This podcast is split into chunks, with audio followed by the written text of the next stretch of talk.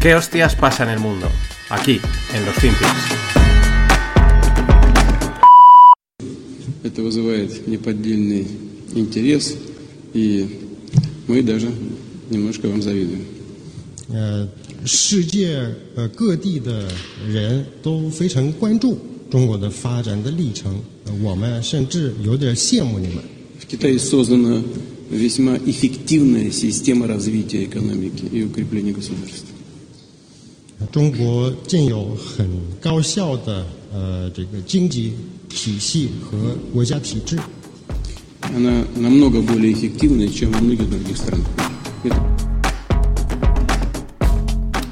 Hola, no financieros. Vamos con otro FinPix más. Y aquí, pues, tenéis que haberlo reconocido, tenéis que haberlo entendido todo. Estará. eh, estaban hablando en ruso y en chino, porque tenemos la cumbre de Putin y Xi Jinping. El que hablaba era Putin y la, y la traducción, pues le traducían a chino. A chino, perdón, a, Xi. Xi China, Putin Xi, Xi China. Eh, ¿Qué estaba diciéndole en este corte? Pues que Rusia envidia a China por su sistema político y de poder, ¿no? Es como lo habéis conseguido. Lo que todos queremos, lo habéis conseguido. Y digo todos porque ya escuchamos que Canadá envidiaba la dictadura blanda de- de China, ¿no? Y otros tantos estamos seguros que también, pero di- disimulan, se lo callan, ¿no? no se atreven a decirlo. Putin pues, puede decir lo que le dé la gana. Eh, pero claro, es que es todo, esto es sobre poder, ¿no? Dice, y le dice, oye, ¿cómo has conseguido un sistema económico y de, de poder del Estado, ¿no? Eh, Esta es una forma muy sutil de decir, has conseguido una dictadura que hay gente que, la- que- que cree que es una dictadura, ¿no? O sea, está, está, está perfecto y claro, yo entiendo que a todos los grandes dirigentes, que al final es a lo que aspiran, a controlar todo absolutamente, pues se les caiga la baba con, con China, con Xi Jinping, es que, es que él lo ha conseguido. Everybody paid in full. Everybody paid in full, porque aquí está, claro, con una dictadura de estas, pues sí, todo el mundo está pagado. Pero es que eh, también os dejo en la newsletter y os recomiendo que lo veáis. Ahora os, os lo voy a detallar gráficamente, lo voy a pintar con mis palabras para que lo veáis como nítido en vuestra mente. Pero la escenografía del encuentro, ¿no? En- entre estos dos grandes líderes. Es como un super salón enorme y se abren, bueno, les abren dos puertas doradas enormes, ¿no? Y entonces salen ellos andando, pero no están enfrentados, están como en paralelo, ¿no? Salen andando eh, un poquito, eh, es como que hacen una L. Les abren las puertas, ellos salen andando, giran y entonces están enfrentados uno al otro, pero en un salón de estos estilo palacio ruso. O sea, está a tomar por culo. O sea, tendría que coger el teléfono y llamarle para decir algo. Y andan, ¿no? Recorriendo esa distancia entre los dos, es, ese, esa lejanía, andan para, para encontrarse el uno al otro, nada, saludarse, hacerse la foto, y es como, es como simbólico, ¿no? Vamos- estamos caminando, o yo lo veo así, eh, la gran distancia que nos ha separado eh, para acabar juntos y unidos, ¿no? Y saliendo de dos portones enormes de oro. Eh, esto mm, es claro como el agua rusa, ¿no? De esto va la escenografía también política y sobre todo este tipo de líderes, pero también es extremadamente simbólica de los momentos en los que estamos. Pues si luego alguien dice, no, es que esto no es conspiranoico, aquí es que sacan las cosas de quicio. Esto, más claro, agua. Clara como el agua rusa. Everybody paid in full. Y otra de las cosas que han dicho muy interesantes, algo que ya se lleva comentando bastante tiempo, es que eh, pues el yuan va a ser para los pagos entre Rusia y China. eh, bueno, que Rusia está a favor de utilizar el yuan para, pues eso, para, para settle, para eh, fijar los pagos entre Rusia y Asia, África y América Latina, ¿no? Y, y bueno, pues que eso les va a ayudar a desarrollarse como, pues como, como partners, como compañeros, etcétera.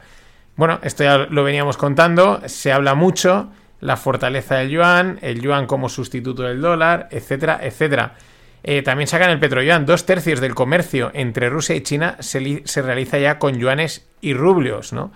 Claro, la tercera parte, como, pregun- como pregunta aquí un tuitero, dice, ¿y la tercera parte? Pues probablemente sea en dólares, ¿no? Y lo mismo, ¿no? Se va a utilizar pues para, para Asia, África y América Latina, porque claro, eh, sobre todo China, pues en estos países ha colonizado bastante bien.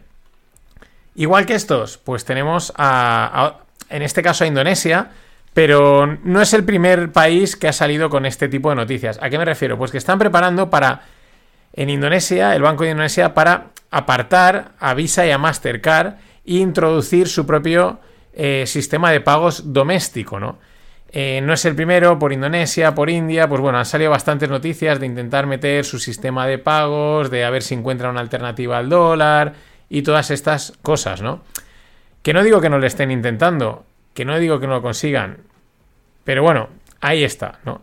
Eh, mientras, en otros países en los que, pues, mm, como Argentina, ¿no? Los tipos de interés están al 78%, los acaban de subir, sí, sí, al 78%. Suena de coña, no, porque sabemos también la inflación, cómo la tienen, pero es que es de coña, 78%. Y dices, bueno, ¿realmente llegaremos a ese nivel en el resto del mundo con, con, el tipo de políticas monetarias y desfases que están haciendo? Podemos decir un muy pronto en tus casas, muy pronto en tus mejores cines, ese 78% de tipos de interés. No quiero imaginarme si con un 4% las letras del Tesoro en España la gente se vuelve loca dejemos la inflación aparte, eh, pues si tuviésemos un 78 tipos de interés, imagínate unas letras al 70. La auténtica locura. Aunque sí, que la inflación te come y todo eso, pero, pero es muy, muy distópico. Ya sabemos cómo están las cosas en Argentina, pero de vez en cuando mola también, eh, bueno, mola, entiéndase, entre comillas, eh, hay que recordarlo. Everybody paid in full. Everybody paid in full. Es que el vídeo tiene muchísimo flow. A mí la verdad es que lo he dicho ya varias veces y, y lo reitero, a mí todo esto de ir contra el dólar, y quizás lo consiguen, ¿eh? y quizás acaba cuajando, me recuerda al voy a dejar de beber, ya no me tomo ninguna cerveza, no voy a tomar más azúcar, eh, voy a empezar a hacer deporte, ¿no? Bueno, el deporte sí, pero, eh, ¿sabes? Dejo el alcohol, eh, no voy a comer más pizza los domingos y cosas así. Y cuando menos te das cuenta, pues estás volviéndote a tomar, abrir la cerveza y dices, llevo dos, no me había dado ni cuenta. He entrado en este bar, he charlado con unos colegas y joder, yo dije que lo iba a dejar, ¿no? Eh, me recuerda mucho al, meme de Thanos, ¿no? Que dice I'm inevitable. Pues creo que el dólar le pasa a eso. Aunque más lo intenten, probablemente más se den cuenta de que eso ya está ahí enganchado.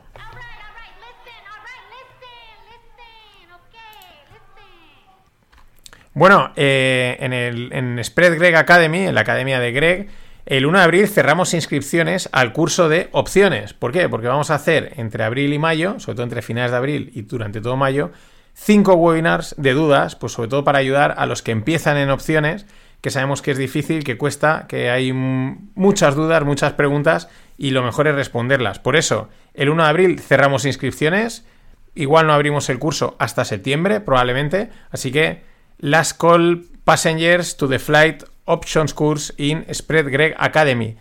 Eh, esto es improvisado totalmente, no tenía ni redactado. Es que, vamos, podía trabajar en un aeropuerto. Pero, lo dicho, tenemos dos promos en marcha. La, una saldrá el próximo domingo en el directo de Greg. Haremos descuento flash de esto de tienes dos horas para pillarlo o se pierde. Y la otra es que si ya has hecho un curso de opciones en alguna otra academia, en algún otro sitio, ¿Estás dudando si hacer el nuestro? ¿Lo hago o no? Lo entiendo. ¿Volver a pagar por otro curso? Pues nos escribes un mail a admin, de administrador, admin, arroba y nos cuentas qué curso es, cuánto te ha costado, qué has aprendido, qué no has aprendido. Nos cuentas un poquito la experiencia, eh, el curso que era, etcétera. Y bueno, pues probablemente te caiga un descuento exclusivo y personalizado.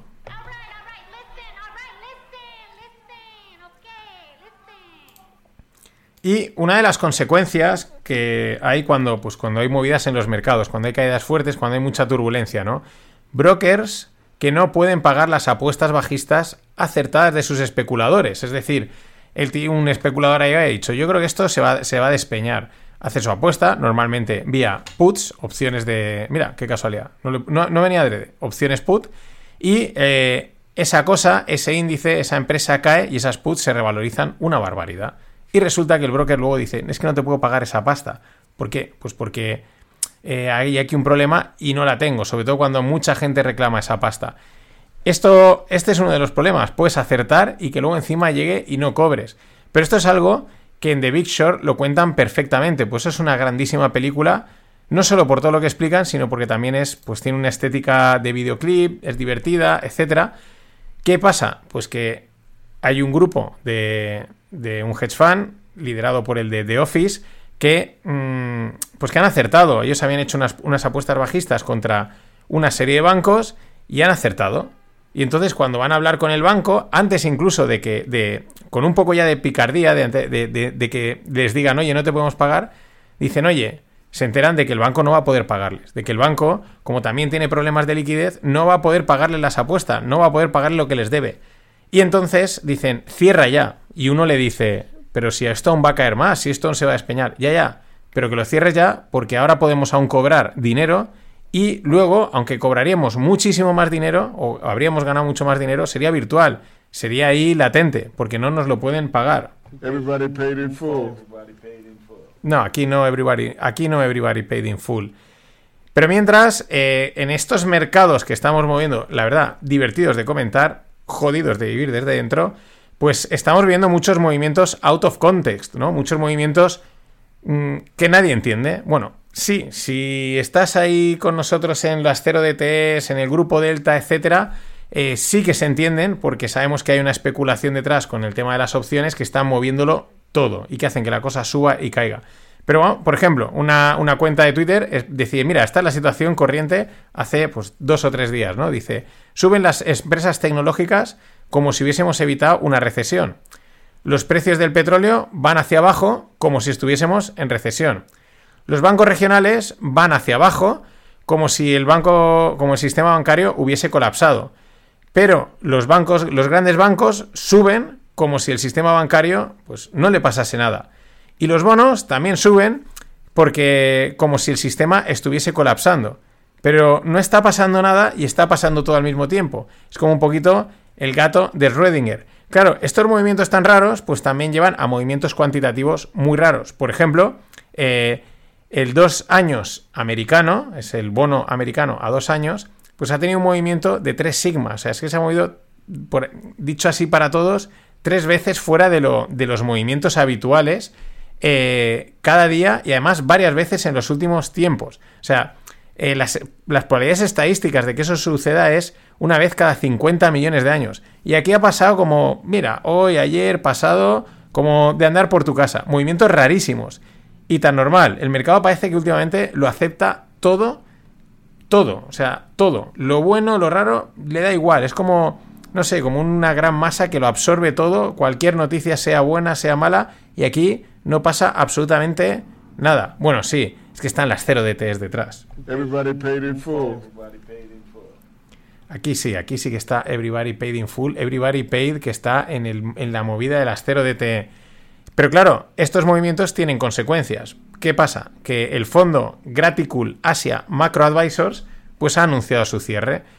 ¿Por qué? Por la volatilidad de la renta fija. El tema es que tenía una cantidad significa en un par de, de ETFs y de, posiciones de renta fija que se han movido más de lo que se espera en la renta fija. Es decir, la, la renta fija tiene volatilidad.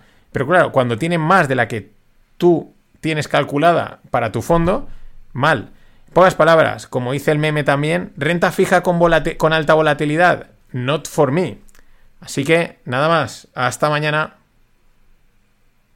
que invierta su puta madre.